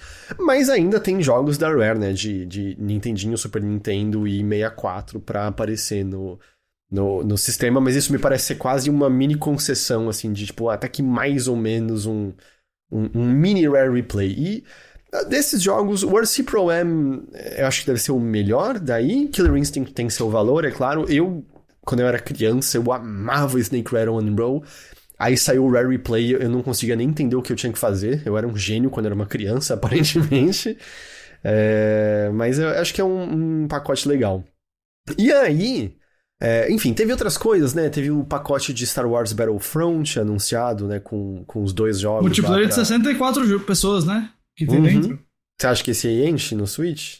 É, talvez no começo, sabe? Quando é novo hum. e tá tipo, ah, vamos, vamos aproveitar. É, as pessoas têm que... um carinho muito enorme, né? Muito grande. jogos. Muito grande. Bastante, bastante grande. grande. É, eu, eu achei curioso que o Direct encerrou, né, com Ei, mais uma coisa. E no geral, esse mais uma coisa ou é uma surpresa, ou é uma franquia conhecida, esperada, alguma coisa que as pessoas estão ansiando. E aí o Direct encerrou com Endless Ocean Luminous, que sai dia Uou. 2 de maio. É, Endless Ocean, isso não sou eu querendo diminuir Endless Ocean. Eu, eu me lembro na época do Wii, quando ele saiu, o, o, primeiro. Ele é um jogo muito contemplativo, era um jogo de você só hum. observar a vida marinha, e, e, e não tem assim, não tem caça, não tem nenhum desafio mecânico, ele é mais esse ato de exploração e contemplação e meditação e etc. E eu me lembro que na época que ele saiu para Wii, foi um jogo que teve uma certa discussão em torno disso, porque vale lembrar, a gente não tinha o meio indie e distribuição digital da maneira como a gente tem agora. Então, jogos que fugiam do, da praxe de ter um conflito, né, de ter uh, verbos mais focados em ação ou coisa do tipo, não eram comuns. Talvez no Japão você conseguisse encontrar isso com uma, uma quantidade maior do que é, a gente aqui nas Américas, mas ainda assim não eram comuns, especialmente nesses consoles, e o Endless Ocean acho que se destacava um pouco por conta disso, assim, ele tava fugindo da norma. Eu não acho que esse é mais necessariamente o caso hoje em dia, eu acho que, especialmente se você for cavar o Steam ou o Witcher e tal, você vai encontrar jogos que tem mais ou menos essa filosofia. E me é, eu diria pouco... que um tempo atrás a gente teve um bem semelhante que ele, que é o Abzu. É, por exemplo, é verdade, o Abzu. É, então me chamou um pouco a atenção assim ser o jogo de encerramento, porque talvez ele tenha uma base de fãs e um, e um carinho maior do que eu presumo, mas eu acho que é um jogo que tem um nicho específico que talvez celebre, mas ainda assim achei curioso ser o mais uma coisa para dar tchau pro Partner Direct. Uh, o que ele vai ter de né, uh, dito também é que tem um multiplayer para nadar com outras pessoas enquanto você observa a vida marítima. Mas é isso aí, 2 de maio. É, ele. Eu me lembro que eu acho que no Switch você tinha que ficar segurando o controle, o Wii Remote, para ficar apontando para onde você é, queria que o seu nadador fosse e coisas assim. É, era curioso, é, era algo diferente na época que eu acho que hoje em dia não, não é mais tão único assim. Um, qual é seu destaque desse Partner Direct Ghost? Rapaz, eu acho que o que mais me chamou a atenção foi o Arranger mesmo, sabe? É. Em termos de. de, é, de, de Destaque é uma palavra que talvez não se aplique tanto para esse Partner Direct. Foi bem, bem, mais, é, bem mais limitadinho, né? Mas ele pareceu legal. Tipo, não vou dizer, ah, foi um partner direct ruim, sabe? Mas foi só um hum. daqueles que, tipo, ok, ok, fez seus anúncios, segue a vida aí. É, mas uh, esse é um ano, de fato, depois de um ano muito. É, é, bom, em termos de lançamento de jogos, né? Os problemas da indústria seguem. Mas em termos de lançamento, ano passado foi muito bom e esse ano tá parecendo em todos os sentidos que vai ser mais devagar. Uhum. É, eu acho que a gente tá tá percebendo isso, sim. É, é a impressão. No mesmo dia do Partner Direct, algumas pessoas tentaram traçar paralelos. O que, que será que isso significa? Narrador, não significava nada. A gente teve o primeiro trailer do da expansão, ou DLC, como você quiser chamar, do Elden Ring, o Shadow of the Earth Tree. É, que, como a gente, né, a gente já imaginava e o, a imagem teaser também já deixava isso bem claro. Tem um foco no Miquela, o irmão da Malenia, que é o, o único das. Qual, é o nome daquelas figuras? Não são semideuses, eu esqueci agora. Mas um do, o único dos detentores ah. de um fragmento, né, do, do anel é. pristino, é, que não com o qual você não interagia mais diretamente no jogo principal, certo? Shardbearers, né? Shardbearers. Shardbearers. Os, os filhos da, da Nossa, eu esqueci o nome de todo mundo. Eu vou ter que sentar pra ver todos os vídeos de faz, novo. Faz tempo, eu, é, faz... eu tô meio. Eu tô meio travado aqui também. Tá? É, e todo mundo tem nome parecido. Como é o nome da mãe de todas as mães? É, é a Marle. Mar, Ma, Ma, Marika, Marika, obrigado, Mario Cobold. É um dos filhos da, da Marika, mas o Michela, justamente, a gente só, né, via ele naquele ovo com o bracinho para fora lá e tal. E. E parecia mesmo, tipo, ah, ok, isso aqui claramente tem importância e não tem nada para fazer aqui no jogo. Não. Ah, surpreendente, ao que tudo indica, a gente vai até aquele bracinho para ativar e ir para a área nova onde vai acontecer a Shadow of the Earth Tree. É, e o que já disseram, a From já disse, que essa nova área, óbvio, ainda vai ser muito grande, mas óbvio, num tamanho menor em relação ao, ao jogo principal o chat continua aqui. Marlene, Marjorie, Marquito, Maraba, Molduga. Ok, obrigado, gente, pela ajuda. Até onde eu sei, todos esses são personagens do jogo. Assim, pela lógica como segue, eu acreditaria tranquilamente. É... Vai, mas o jogo vai seguir a lógica de. É aberto para você explorar. Você vai poder explorar o mapa, encontrar calabouços menores, vão ter as Legacy Dungeons vão ter com certeza chefes é, pelo, pelo mundo mesmo em si. Uma das coisas que eles estão disseram é que a From, o Miyazaki disse em entrevistas, é que eles estão almejando fazer com que as diferentes áreas não tenham meio que um um recorte tão definido, porque se você lembra, né, tipo, ah, quando você vai daquela primeira, acho que é Lingrave, né, a primeira área, para aquela Isso. área lá dos pântanos, onde fica o castelo mágico, é bem, é bem claro o limite de aqui começa o pântano de lá, ou mesmo, sabe, tem uma muralha com um elevador para te levar para a área de, de neve e coisas assim. É, e, e aí, aparentemente, a ideia agora é que seja uma coisa mais mais suave essa transição de área para área, pelo que eu entendi ali na, na, na, entrevista. Seja mais natural, né? Seja mais tipo um, o mundo mesmo, que você não é... sabe exatamente como uma coisa termina e outra começa. Que, que volta e meia, né? Tem aquela, sei lá, vegetação que é entre climas, entre, entre áreas, e aí vai mudando cada vez mais, né? E coisas assim. Tipo isso, um... é, tipo isso. Perguntaram na entrevista sobre o George R. R. Martin, se ele tinha escrito novas coisas, e, e não, ainda é aquela mesma. Ainda é aquele mesmo cenário que o Martin tinha escrito, só que eles não tinham explorado parte do que tinha sido escrito. Eu imagino que muito do que foi escrito talvez não tenha sido né, explorado pelos jogos. E aí é meio. Ah, essa expansão vai levar mais a fundo essa eh, parte do, do texto do Martin ali. Eu também não tô entendendo se a gente vai em certa medida, explorar o passado, talvez, já que me parece que o, o Michela tá jovem e vivo ainda, essencialmente. É, pode ser que quando ver... você entre lá no rolezinho, ou você viaja no tempo, ou ele, tipo, sei lá, seja rejuvenescido, ganhe uma parada nova, assim. E, tipo, é... ah, tá vivo de novo, sei lá. Uhum.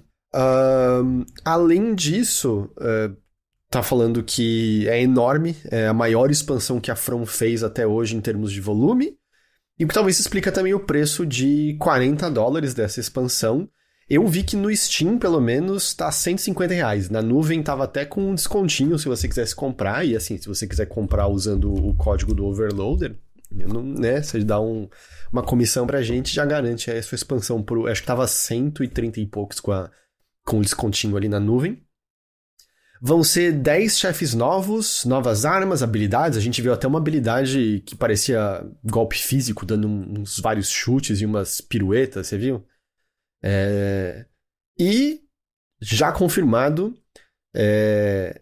Pântano Venenoso, porque o Miyazaki ama Pântano Venenoso. Of course. É claro.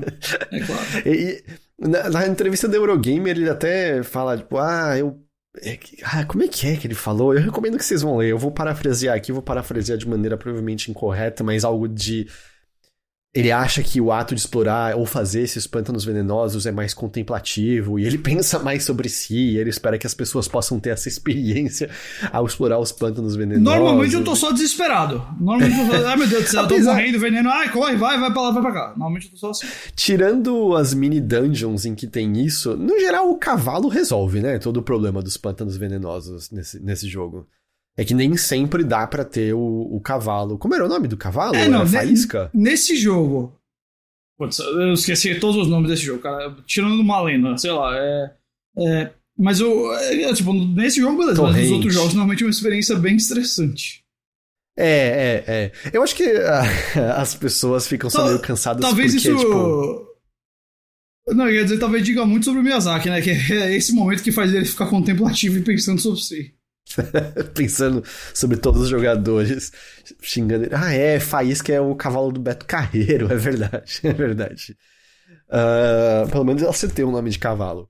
Uh, uma coisa em relação a essa, a essa expansão, esse DLC, ele vai ser apenas digital. Ele até vai sair numa edição é, que inclui tanto o jogo base quanto o DLC para PlayStation 5 e Series, mas mesmo nessas edições o DLC é um download que não está presente no disco e nas outras plataformas, né, PlayStation 4, Xbox One e PC, é só é só o download mesmo. É, também houve a atualização de que o jogo chegou em 23 milhões de cópias vendidas. Então, segundo os dados que a gente tem, significa que no último ano, aproximadamente mais 3 milhões de cópias do jogo foram comercializadas. É... E deve, né? Provavelmente, uma vez que a expansão sair, deve ter um novo, um novo boost, um novo boom de vendas. E sai no dia 21 de junho, tá logo aí tinha vazado um pouquinho antes do trailer sair, mas aí a gente tem, tem aí. Vendeu menos que Mario é. Kart, isso é, mas vendeu mais que Luigi's Mansion 3. É, pois é. Uh, acho que boas expectativas, né? Porque é a From e o Elden Ring é um baita jogo. E uh, normalmente quando, eles, quando elas, ela fez expansões, eu acho que fez um trabalho bem bom. Uh, e muito esperado, eu acho que por muita gente, isso daqui, dado que o, né, o sucesso que o Elden Ring fez, que foi algo até, né, sem precedentes para From Software. Uhum. E, cara, sem muito a dizer, fora que provavelmente vai ser bastante sucesso e é isso, tipo, acho que a gente vai ter uma boa, uma boa expansão em mãos. É, eles, aliás, é um outro detalhe que eu esqueci de mencionar, eles disseram que a dificuldade vai ser mais ou menos como da última área do jogo. E hum. mas justamente ainda seguindo a lógica de aí, é aberto, você pode fazer outras coisas se você se vê empacado ali em algum momento, é, etc. Então, né, você vai ter meios de superar as coisas. Uh, e vamos ver se não vai ter algo no nível Malenia, né? Mas eu tava conversando no outro dia. A real é, se a Malenia não tivesse aquele ataque maldito lá, é a dança da água, eu esqueço o nome daquele ataque, mas aquele ataque que ela faz as piruetas lá que não acabam nunca. É esse mesmo. É esse mesmo. É, se ela não tivesse aquele ataque, eu acho que ela seria 50% vencível. menos difícil. Ah, vencível ela é porque eu venci sem ajuda, né? Mas... Eu nunca venci ela, então eu não posso falar não. muito aqui nesse momento. ela, de fato, ela nunca conheceu derrota no seu mundo. não. É... Meu mundo é, é, é fiel ao lore. Mas é tipo, se, tirando aquele ataque dela, o resto é, é, mais factível, né? Então vamos, vamos ver. É, assim.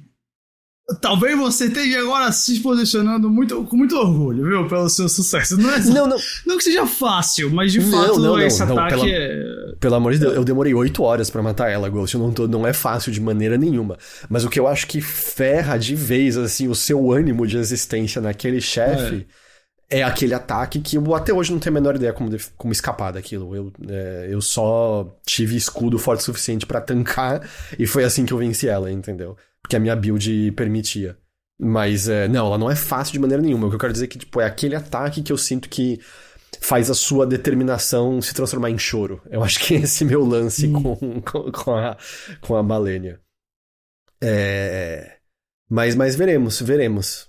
Uh, então, 21 de junho. Eu vou dizer que é assim. É, mas você matou antes do patch lá do lançamento, não? Foi que patch do lançamento? Eu não vou saber agora, Bongo. Não me lembro mais em tantos detalhes. Aquele patch assim, que tirava. diminuía o poder das habilidades do, do, do, da sombrazinha que você fazia? Ah, tá. É que eu nunca. Eu, usa, eu não usava invocação, eu só usei no, tipo, no último chefe e em ah, algumas não, outras. eu acho que ele tá falando do patch. Ah, que a Malena foi nerfada? Ah, bom, agora eu não lembro. Às vezes eu joguei já com ela nerfada, não tenho certeza. Não, não me lembro. É, eu também. Bom. É, mas eu vou dizer assim, eu estou animado, mas eu também não estou necessariamente salivando, porque Eu joguei 140 horas de Elden Ring, tá ligado? Eu continuo satisfeito em relação a ele, assim. Eu, tipo, quero, vou querer jogar, quero ver. Mas eu não acho é... que eu. Diga. Não, eu, eu acho que eu tenho, sei lá, 120 horas, eu nunca zerei o jogo. Então, assim, eu também tô, tipo. se- não- quando eu olhei, falei, putz, eu acho que se eu voltasse pro Elden Ring, não era nem pelo DLC, era pra finalmente zerar esse negócio. Que eu ainda pretendo, mas não sei quando. Mas Você, não é como se faltasse pouco. você parou aonde? Cara, eu parei. É... Eu não faço ideia onde eu parei esse jogo. Não, mas Eu você já podia. Você já podia enfrentar a Malenia. Sim, eu já podia enfrentar ela. Não. Eu avancei bastante no jogo. Não, então você tá perto do final. Você deve ter a última Legacy Dungeon, que é aquela toda quebrada com o furacão É, Ela, você fez- sem dúvida, eu não fiz ela. E assim, tem muita coisa, tipo, pra lá e pra cá que eu não fiz, que eu deixei de fazer, sabe? Que, que obviamente o jogo é muito aberto, então você acaba deixando muita coisa Sim, tipo- por fazer. A própria Malenia é opcional e tal, mas. Não, eu, eu acho que se eu voltar. Não, mas ela, ela não é opcional pra mim. Eu preciso Ah, entendi. É, eu acho que se eu voltasse pro jogo e dedicasse, tipo, uma, uma semana, duas semanas, considerando a quantidade de hora que eu posso jogar por dia, eu, eu terminava, tipo, relativamente Uhum. rápido. Eu só preciso ter essa coragem de voltar. Tipo, é, porque eu, eu acho, assim, dado onde você tá, não é tanta coisa. Não é, tem não, não, chefe. não, não falta muito. Tem chefes opcionais, é claro. É porque tem também tem muita coisas. coisa que quando você vai fazer, não é que falta muita coisa, mas demanda muito tempo, né? Porque tem É. que passar de certas coisas. Ah, não, é especialmente tanto tempo longe do jogo, porque o, o, Ah, eu vou ter que voltar, eu vou ter que pegar do zero, assim, o o chefe desse calabouço da última Legacy Dungeon, nossa, eu achei ele muito difícil. E ele não é opcional. E eu achei ele muito, muito treta. Eu Então- provavelmente vou, se eu pegar o jogo de volta, eu vou voltar pra áreas que eu deixei coisa por fazer e vou tentar fazê-las pra Uhum. meio que voltar a pegar um, uma. né, o jeito. Mas é isso, então, 21 de junho, Shadow of the Earth Tree. Com isso, Ghost, a gente chega nelas. Rápidas e curtas. Tivemos uma nova atualização sobre Pow World. Ah, Esse é o primo do Sonic's Big Penis Penis. Takeaway? ok. ta- takeaway virou já takeaway, breakaway. Ah, Takeaway, perdão, Breakaway. Breakaway é o nome do Peraí, é, é breakaway ou breakout que agora eu tô confundindo? É Breakaway. É breakaway? Eu- quer dizer, é Breakaway, acabei de ver. É breakaway, ok. Uh, Pow World agora tem 25 milhões de jogadores, desses 15 milhões estão na Steam, então tem 15 milhões de vendas, e outros 10 via Xbox, sem ficar claro a divisão entre quem tá jogando via Game Pass e quem comprou de fato no console. Eu suponho que boa parte é do Game Pass aí. E, e dizer, teve um, um dos desenvolvedores do jogo que fez um comentário que eu, eu achei muito pertinente. Porque, de fato, se você olhar o número de jogadores simultâneos, diminuiu muito em relação ao lançamento, o que é normal, né?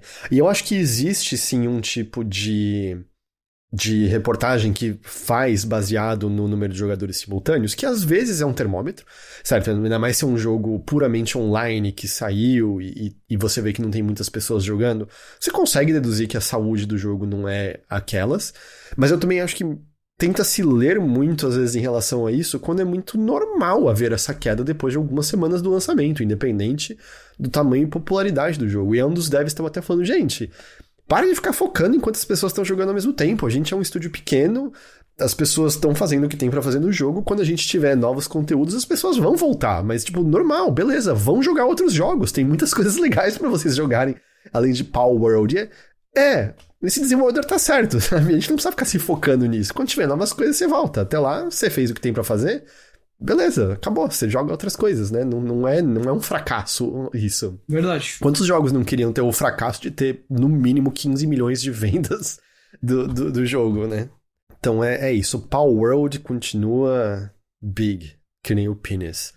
É, a Activision Blizzard, e no caso Microsoft meio que agora, tem plano de cortar mais 136 Ah. empregos além daqueles 1.900 anunciados, tá? Eles são localizados especificamente em Cork, na Inglaterra, que emprega 200 pessoas aproximadamente. E eu tava vendo Que até mesmo um político irlandês é, fazendo reclamações formais, dizendo o que, que é, tipo, essas empresas que, sabe, vêm pra cá, resolvem fazer umas medidas dessas, assim, e aparentemente não houve nenhum diálogo é, em relação a, a, a conversarem com os, os representantes sindicais desses, dessas pessoas e coisas assim. Uh, e, me, e é meio curioso, no fim das contas, que lembra-se que um dos das ameaças da Activision Blizzard quando a, o, CM, era CMA, é, o CMA poderia barrar o, o a, a, compra e era meio tipo, ah, acho que vocês não querem os nossos negócios aí no Reino Unido. E aí a negociação é fechada e 136 pessoas aparentemente vão ser demitidas. É... Uf, sabe, não. e tudo bem, a gente tá falando do Reino Unido inteiro e, tal, versus um estúdio, mas ainda assim é aquele tipo de ameaça que você fica e, e meio. Isso vai acontecer. Vai acontecer independente do que você faça, certo? Um... Ah, o Jock falou, só porque você falou, Heitor, pra mim aqui no YouTube apareceu um cara chorando pelo anúncio de Endless Ocean. Então tá aí, tem com certeza então alguém muito animado e emocionado com a vida de um novo Endless eu, Ocean. Eu sempre sinto que todo jogo desses, assim, que tipo, teve seu nicho, tem alguém que é. que choraria por outro. Qual, qual mesmo que metaforicamente, o que, que te faria chorar? Voltando. Mega Man X seria o 9, né? É. Puta, boa. Acho que você deu uma boa resposta. Você deu uma boa resposta. Gostei, gostei. Mega Man Legends 3, já imaginou? Também, podia ser. Poderia, poderia. Um, o PSVR completou mais ou menos um ano desde o seu lançamento. E sabe o que teve pra comemorar? Nada? Nada!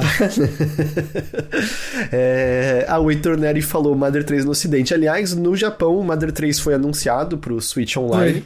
Mas é que lá é literalmente a Nintendo pegar um ROM e arrastar ah. pra uma pastinha, né? Porque é. o jogo saiu lá, de fato. Eu, eu, caí, eu caí num bait que pegaram esse print do, do anúncio do Mother 3 e falaram Nintendo acabou de anunciar o Mother 3 para a Switch e eu, eu tipo, tinha acabado de abrir assim, o celular e eu tomei um susto na hora. Deixa eu perguntar uma coisa, especulação pura. Ah. O fato da Nintendo lançar no Japão pro não, Nintendo Switch a resposta online... já é não. Eu sei o que você vai dizer e a resposta é não, mas continua. Não, é, é ao contrário, talvez, tá achando. Não é só mais indício é. de que a gente não vai ver a tradução oficial ah. disso. Porque eles não fariam, tipo, uma coisa um pouco mais explosiva e chamativa é. em vez de, é, saiu pra lá, foda-se vocês. É meio... Ao, ao mesmo tempo... Ao mesmo é. tempo, a Nintendo é muito difícil de prever. Então é. ela é uma empresa meio estranha, assim, né, pra fazer isso. Eu, eu, eu acho que a única maneira que eu veria seria se tivesse algum tipo de remake para acontecer, que aí sim seria outra coisa. É. Mas, a bem na verdade, é, como o Ícaro falou, peguem a tradução de fãs e joguem. É o que eu vou fazer, eu decidi, eu esperei demais, eu quero jogar Mother 3 e experimentar por conta própria Tipo, ele tá na lista dos jogos favoritos de muitas pessoas. O da Nina é um dos jogos favoritos da vida dela. Então eu, eu quero. Quero, quero jogar. E é, eu, eu não sei, eu acho que. Eu não tô dizendo nunca. Eu acho que não, não vai acontecer no, no futuro próximo e talvez nem médio prazo. Cara, eu vou dizer para vocês, eu acho que Modern 3 no ocidente só não é mais. Hoje em dia só não me parece. Porque assim, não é como se for, não é como se a Nintendo tivesse razão para não fazer, né? Não tem um problema com o jogo, não sei, assim. É, bom, o Icaro acabou de dizer que tem muita coisa que impede ele de vir pro ocidente, mas assim, eu vou dizer, eu acho que isso tá num nível de tipo Half-Life 3, de improbabilidade, sabe? Uhum. É, eu não sei dizer, alguma coisa mais mais improvável que isso em termos de videogame.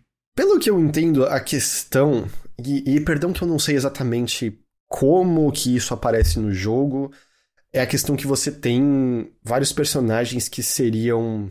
Eu não sei se o termo seriam crossdressers ou se são pessoas trans, mas são personagens que te ajudam, eu não sei qual a maneira correta de me referir a essas figuras.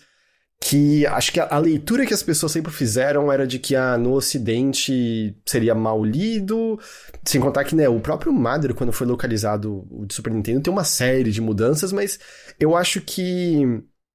É, muita coisa mudou de lá pra cá, certo? Vamos lembrar que Nintendo censurava cruzes nos jogos, né? Do tipo, bar não podia ser bar, tinha que virar lanchonete, sei lá, umas coisas assim. Uh, ah, o Ícaro falou que na tradução é algo mais como drag queen. Ok. Uh, mas enfim, dizem que é isso. Uh, o Red falou que não seria o caso, mas ao mesmo tempo ele não diria também. É, esse é o caso. A gente acha que o público americano não saberia lidar com. Eu não sei exatamente. É, me parece. Eu não sei também se no jogo o assunto é, é, bem abordado, se é um pouco estereotipado, ainda mais considerando quando ele foi feito. É, eu, eu, eu acho que, no geral, o público de games tem mais maturidade do que isso. E eu também acho que nada impede de fazer algo exatamente como a gente falou de Tomb Raider, do remaster na semana passada, de ponha qualquer coisa uma mensagem, de, por exemplo, é, ei, esse jogo retrata pessoas de maneira que não representam nossos valores mais hoje em dia, mas isso aqui era exatamente como a obra era. A questão Exato. é que é a Nintendo e eu não sei, é, tipo, a Nintendo quer botar um sorriso na cara das pessoas, né? E ela nunca nunca aceitaria uma coisa é, desse jeito. Bom. Também tem uma possibilidade muito grande de simplesmente a gente está especulando sobre coisas que de fato nunca vão acontecer, porque esse jogo nunca vai sair no Ocidente. É. Então, oficialmente o Notícias da Minha Mãe diz: baixa o ROM, põe a tradução no inglês e seja feliz. Literalmente, você deve ter 30 aparelhos que rodam esse jogo na sua casa hoje em dia, sem grandes problemas. Então, é, eu acho que. Eu acho que é isso. Uh, mas ah, a gente tá falando do PSVR 2, quase esqueci. É, completou mais ou menos um ano desde o seu lançamento. Para não dizer, Ghost, que não tem nada para comemorar, o PS Blog fez um post falando de novos jogos que estão a caminho do PSVR 2. Mas eu não botei isso aqui na pauta por conta disso. Eu botei na pauta porque tem um parágrafo ali, como se não fosse nada, dizendo, abre aspas. Estamos animados em compartilhar que estamos atualmente testando as possibilidades de, perdão, a possibilidade de jogadores do PlayStation VR 2 acessarem jogos adicionais no PC para adicionar uma maior variedade ao PlayStation VR 2, além dos jogos disponíveis através do PlayStation 5. Esperamos tornar isso disponível em 2024. É, eu acho que para você justificar um investimento nisso, eu acho que você tem que fazer esse negócio poder jogar, ligar no PC e você aproveitar alguns jogos de lá. Eu não sei se o poderio do PSVR 2, aliás, é, ele não tem processamento nele em si, certo? O processamento do PSVR 2 tá no PlayStation 5. Então, eu acho que é o tipo de coisa que um Quest 3, tirando o fato de que você tem que ter uma conta do Facebook, ainda me parece ser o visor mais interessante no sentido custo-benefício. Mas eu acho bom fazer esse negócio funcionar no PC, nem que seja para abrir para mais pessoas hackearem o negócio e, e, hum. e, poder simplesmente jogar mais jogos, certo? Porque eu acho que quem comprou o negócio não vai reclamar de poder jogar mais coisas sem ter que comprar um outro visor de realidade virtual. Sem dúvida. Para você, muda alguma coisa em termos de interesse? Sim, porque eu, tenho interesse nele. Eu gosto muito de, de realidade virtual, eu sou bastante entusiasta com essas coisas. O Alvaro falou, ele é um dos melhores que tem pelo preço. É, eu não tô lembrando, o hardware dele em termos de, de tela, visor, é, é, superior ao Quest 3? Eu não me lembro mais dessas informações de, de maneira tão, tão... Porque o Quest 3 tem um lance que ele funciona sem um PC, né? Você pode plugar num PC para processamento é, extra. É. O PSVR 2 não, ele é só no PlayStation 5, plugado isso, sempre, né? Isso, exato. Eu tenho interesse nele, eu acho que isso aí sem dúvida aumenta o interesse, né? Desde que eu peguei o PS5, ele é uma das coisas que eu tenho olhado, assim, sobre, poxa, eu gosto muito de realidade virtual, sempre quis ter um visor, não tenho nenhum. É... E para mim, hoje em dia, ele seria uma ideia interessante. Só que o que eu escuto de muita gente que tem, eu vi, eu vi até um, uma conversa é, daquele Ryan McCaffrey, da, do IGN americano, com o Mike Joker, que também trabalhou lá, e eles comentando que, tipo, eles têm. E o Joker falou, cara, eu uso todo dia para ver filme. Eu boto, é mesmo? aquelas.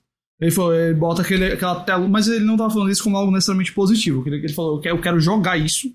Ah, não, sim, não mas só o fato de ser um lugar para você ver filmes com qualidade me impressiona. Eu não achava que era esse o é, caso. É, porque você bota como se fosse a tela de cinema mesmo, né? Uhum. Você tem você bota uma telona gigantesca. E assim, óbvio, pra mim isso também é uma coisa muito atrativa, mas se eu comprar esse negócio, eu quero ter jogo nele. E uhum. eu, não me parece ser muito o caso hoje em dia. Então o fato de você botar no PC, é, ou melhor, botar jogos de PC disponíveis nele, sem dúvida alguma, eu acho que é uma vantagem ainda é muito dinheiro, né? Especialmente aqui no Brasil, então isso tudo tem as barreiras, mas é bom saber que se pegar tem uma um adendo a mais agora. É, o Álvaro falou que ele é melhor que o Quest 2 e que o 3 copiou muita coisa dele. O Gus tá falando, eu tenho, acho bem bacana e super confortável. O problema é o suporte first party da Sony que é inexistente. Eu não sei se É. essa, isso vai mudar, tá? É, o suporte first party. Eu não, não, não acho que a gente vai ver nenhum enorme suporte da Sony, não. Mas, pelo menos você poder jogar mais coisas nele já é algo, né? É algo. O Projeto L, o jogo de luta da Riot, tem um nome oficial agora. E é tipo o nome de grupo de K-pop. 2XKO, 2XKO, que a galera já tá dando apelidos, 2Chico, Chuchuco. Eu acho. É um dos piores nomes que eu já vi pra um jogo de videogame até hoje. É bem ruim. Eu, eu não. Assim, talvez alguém parece filho do Elon Musk. eu, eu fico meio. Vocês demoraram todo esse tempo pra falar um nome, tem pessoas pagas pra pensar nesse tipo de coisa e, e o que vocês chegaram foi Chegam é, é 2XKO? um código da Konami. É, é. Eu, eu, eu, achei, eu achei horrível. Eu não sei o que falar do trailer do jogo. Eu, eu vi ali o trailer e, e Não sei. Eu não manjo de jogo de luta o suficiente pra falar qualquer coisa daquilo. Você quer jogar 2XKO? Quer jogar Chuchuco? Não, claramente não. O Ghost tá em silêncio olhando. Seguindo em frente. Lembra de Little Devil Inside? Lembro. Ele. Ele né, teve um Kickstarter em 2015 e aí desapareceu durante muito tempo. Aí apareceu lá no anúncio do PlayStation 5 que ele sairia no final de 2022. Eu acho que ele teve um trailer novo desde então e nada apareceu dele até agora. E agora teve uma pequena atualização, porque teve um post novo no Kickstarter do jogo. É um texto meio quebrado que deve ter sido feito por tradução automática. Hum. É, mas o que dá a entender através desse texto é que nesses anos todos diferentes pessoas passaram pelo desenvolvimento do jogo e que teve algumas discussões nesse processo que levaram a desentendimentos em relação a Little Devil Inside. Abre aspas. Nós somos responsáveis por não termos conseguido abraçar as diferenças. E é claro, nossas sinceras desculpas a todos vocês. Aí o texto continua dizendo que agora a equipe é novamente pequena e que eles estão unidos no propósito de fazer o jogo. Abre aspas. Nós começamos discussões genuínas em relação à publicação e depois que isso estiver terminado, nós esperamos que possamos responder aquilo que todos querem saber, que deve ser né, quando o jogo sai. Aí eles liberaram um trailer com alguns trechos do jogo para mostrar o trabalho deles no Unreal Engine 5. Para ter noção, uma das promessas do Kickstarter era você poder receber o jogo no Wii U. Ah, Esse é o nível do Ah. negócio. ha, E, e- e desde Hum. então, pelo menos acho que no evento de PlayStation, ele era dito como pelo menos temporariamente exclusivo de PlayStation. Nos comentários tem umas pessoas tipo, ah, ok, e tem umas pessoas não muito felizes, porque meio que nada muito é, foi respondido. Teve gente que apoiou esperando recompensa específica e nada sobre isso foi abordado. Meu palpite é não espere essas recompensas mais Não. de jeito nenhum. Esse trailer que eles liberaram é, são, são recortes de diferentes cenas, diferentes momentos de gameplay. O jogo continua muito bonitinho, ele tem aquela coisa meio tilt shift, que tudo parece miniatura e tudo mais. É difícil entender exatamente o loop dele, o combate continua aparecendo não lá essas coisas. ah, e tem várias partes que ele tá rodando mal, mas ao mesmo tempo eles não estão soltando isso como um trailer mostrando o trabalho polido e finalizado, é só mesmo para mostrar esse progresso. Eu admito que eu não entendi muito bem por que, esse jogo está sendo retrabalhado no Unreal Engine 5. É, eu não, eu não, não entendo exatamente o motivo para isso. Aliás, uma, uma curiosidade é que o Helldivers 2 é, foi feito. Esqueci o nome da, da, da engine, mas é uma engine que tecnicamente morreu em 2018, não é mais atualizada desde então. É, foi. Cadê? Pá, pá, pá. Foi descontinuada depois que o jogo começou a ser feito. Que eles usam Autodesk Stingray, é o nome, que também já foi chamada de BitSquid no passado. E. Enfim, desenvolvedores podem falar de maneira melhor, mas eu acho que às vezes tem uma. Uma obsessão em às vezes trazer para uma engine nova e. Às vezes talvez não seja muito necessário, nem sempre, às vezes esse trabalho adicional, às vezes faz mais sentido. A gente sabe de muitos jogos que ficam nessa caçada eterna, né? E ficam presos nisso de. Putz, saiu É. um jogo que tá usando engine nova e tem um monte de efeito novo, e aí você vai e refaz tudo. Do que no King Forever foi vítima disso, por exemplo. Então, enfim, talvez algum desenvolvedor aponte é, e fale, não, tem esses motivos, mas olhando ali, Eu não vi diferença entre o novo trailer e o antigo.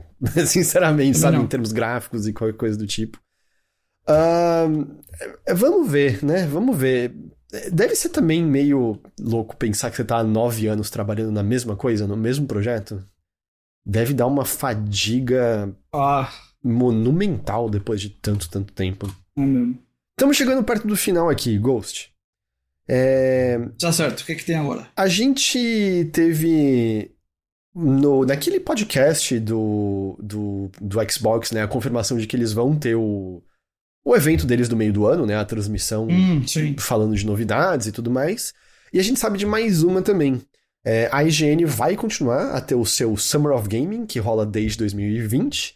Porém, este ano vai ter uma adição, que é um evento presencial em Los Angeles em junho. É, Não parece que vai ser nada absurdamente grande, tá? Não leia isso como nova E3, não parece ser a ideia do negócio. Mas ele vai ter duração de três dias e terá, abre aspas, criadores de jogos e entretenimento, desenvolvedores, distribuidoras e entusiastas. Eu, eu leio isso como um modelo de evento como o que a gente vê numa BGS, numa Gamescom, que é misturar tudo, né? É misturar influenciador, É imprensa, dev, ah, streamer e coisas assim.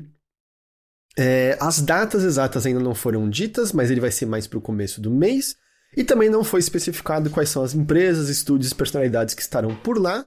Mas a IGN fala que vai ter novidade de videogame e também de filme e série que também condizente com o que a IGN cobre, certo? Ela muito antes de Exato. outros sites abrirem o leque para cobrir tudo de cultura pop, a IGN já fazia isso de longa data, né? É. Ah, parte do dinheiro adquirido com a venda de ingressos vai ser doado a instituições de caridade via Humble Bundle. Então é isso, assim, mais um, um evento. Acho curioso o fato de ser ainda em Los Angeles, que, É. que é Los Angeles, mas não sei, às vezes a IGN tem alguma presença É física. porque eu lá. acho que ela- eu acho que é. Eu, eu, eu acho que ela é lá, né? Não? Ou ela é em São Francisco. Eu acho, eu não lembro mais. Cara, eu, ela é eu realmente nem sei como são essas redações hoje em dia. Eu, É, não, hoje em dia é difícil. É, eu não tenho mais ideia. Mas se- isso deve se é- ser, essa facilidade. Tipo, é uma empresa californiana, deve ter contato lá e aí faz por isso. Ahn, e também só pra comentar que o Álvaro lembrou, né? A galera da IGN conseguiu uma, um reconhecimento voluntário de sindicato. Então, ó, a galera de lá então agora vai formar sindicato. É, quem sabe ofereça algum tipo de segurança adicional. Num momento que a gente tá vendo que a Vice vai desaparecer de vez agora. Você tá vendo isso? É, eu tô vendo, tá uma tristeza esse negócio, viu? É, aparentemente vai desaparecer tudo e o site não vai mais existir nem nada. Ah, então é isso aí. E a última de hoje é uma curiosidade. Dois jogos do Satellaview foram restaurados por fãs. Satellaview é aquele periférico que se ligava no Super Nintendo, no, no Super Famicom no Japão, que recebia conexão via satélite para você ter algumas novidades é, ali e poder baixar para em certos discos alguns jogos. Então você tinha é, versões diferentes de alguns jogos, tinha é, jogos com às vezes voz e, e avisos de algumas coisas diferentes e tal. É, o, chamam BS F0 Grand Prix e eles foram transmitidos originalmente em 1996 e 1997. Que coisa. Eles possuem remix de pistas presentes no F0 de Super Nintendo e algumas inéditas. Porém, tem uma questão. A maneira como esses jogos foram recuperados é diferente de coisas que a gente teve no passado. Hum. Porque alguns jogos de Satellaview, é, por um acaso, tinham pessoas que ainda tinham gravado. Eu esqueci se era um disquete ou se era um disquinho que você colocava, e por um, por um acaso, esses dados sobreviveram esses anos todos e puderam ser restaurados dessa maneira. Até hoje, tipo, quem tem deve estar guardando as sete chaves ou nem sabe que isso é uma coisa querida, porque existe uma recompensa de 4 ou 5 mil dólares para quem arranjar uma, uma cópia desse jogo. Mas, em 2018, subiram um vídeo desses jogos no YouTube. E foram esses vídeos que foram usados como base para recriar esses jogos. Especificamente, tem uma ferramenta chamada Graphite, que foi criada por um youtuber chamado Flibidibidi, que essa ferramenta foi pensada para vídeos de Super Mario que calcula as posições dos, do personagem na tela e os botões que estão sendo apertados. Gente do céu. Aí, adaptaram essa ferramenta para funcionar nesses vídeos de F0, para meio entender como os controles estavam funcionando ali nesse F0 de Satellaview, e assim recriar as pistas dele usando tanto assets da versão de Super Nintendo quanto assets criados originalmente agora para essa recriação do, F, do BS F0 Grand Prix. Tudo isso foi distribuído gratuitamente como um mod para a versão original que adiciona todo esse conteúdo extra. Então você tem que pegar né, o ROM da versão original e você consegue botar essas coisas extras se você quiser ver novas pistas, novos carros e coisas assim. E não é então assim uma versão 100% genuína do original, mas ainda assim foi um trabalho de tentar reconstruir bastante a partir do zero, uma espécie de engenharia reversa mesmo, né? É, Impressionante. Então, muito legal, muito legal. E tá lá de graça se você quiser experimentar. E com isso, Ghost. Acabou? Chegamos ao fim. Acabou, acabou. Olha aí. Você tem recadinhos do seu lado? Ah, hoje, ontem estreou no Brasil O Menino e a Garça, o novo filme, possivelmente o último. Vamos ver se dessa vez vai mesmo. Do Hayao Miyazaki. Sei que muita gente gosta do estúdio Ghibli. Eu queria chamar a atenção, a gente tem bastante conteúdo, tá, desse filme. Tem, tipo, texto falando do final, esse aí obviamente com spoilers, tem texto sem spoilers, tem lista, tem ranking, tem um monte de coisa.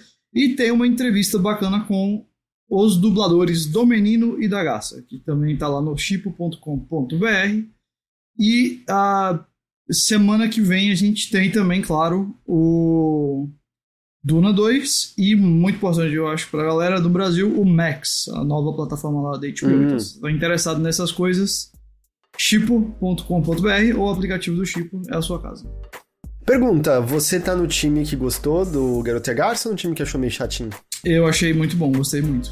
Que ele tá divisivo, não tá? Dessa maneira, eu senti. Tem bastante é, gente saindo meio decepcionado. Eu acho que, é, não sei, eu acho que, eu acho que majoritariamente tá positivo e, e tem um.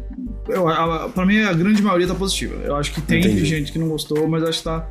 É, na minoria, ao mesmo tempo. Agora, assim, que não gostou, tipo, tipo, ah, achei ruim, achei chato, etc.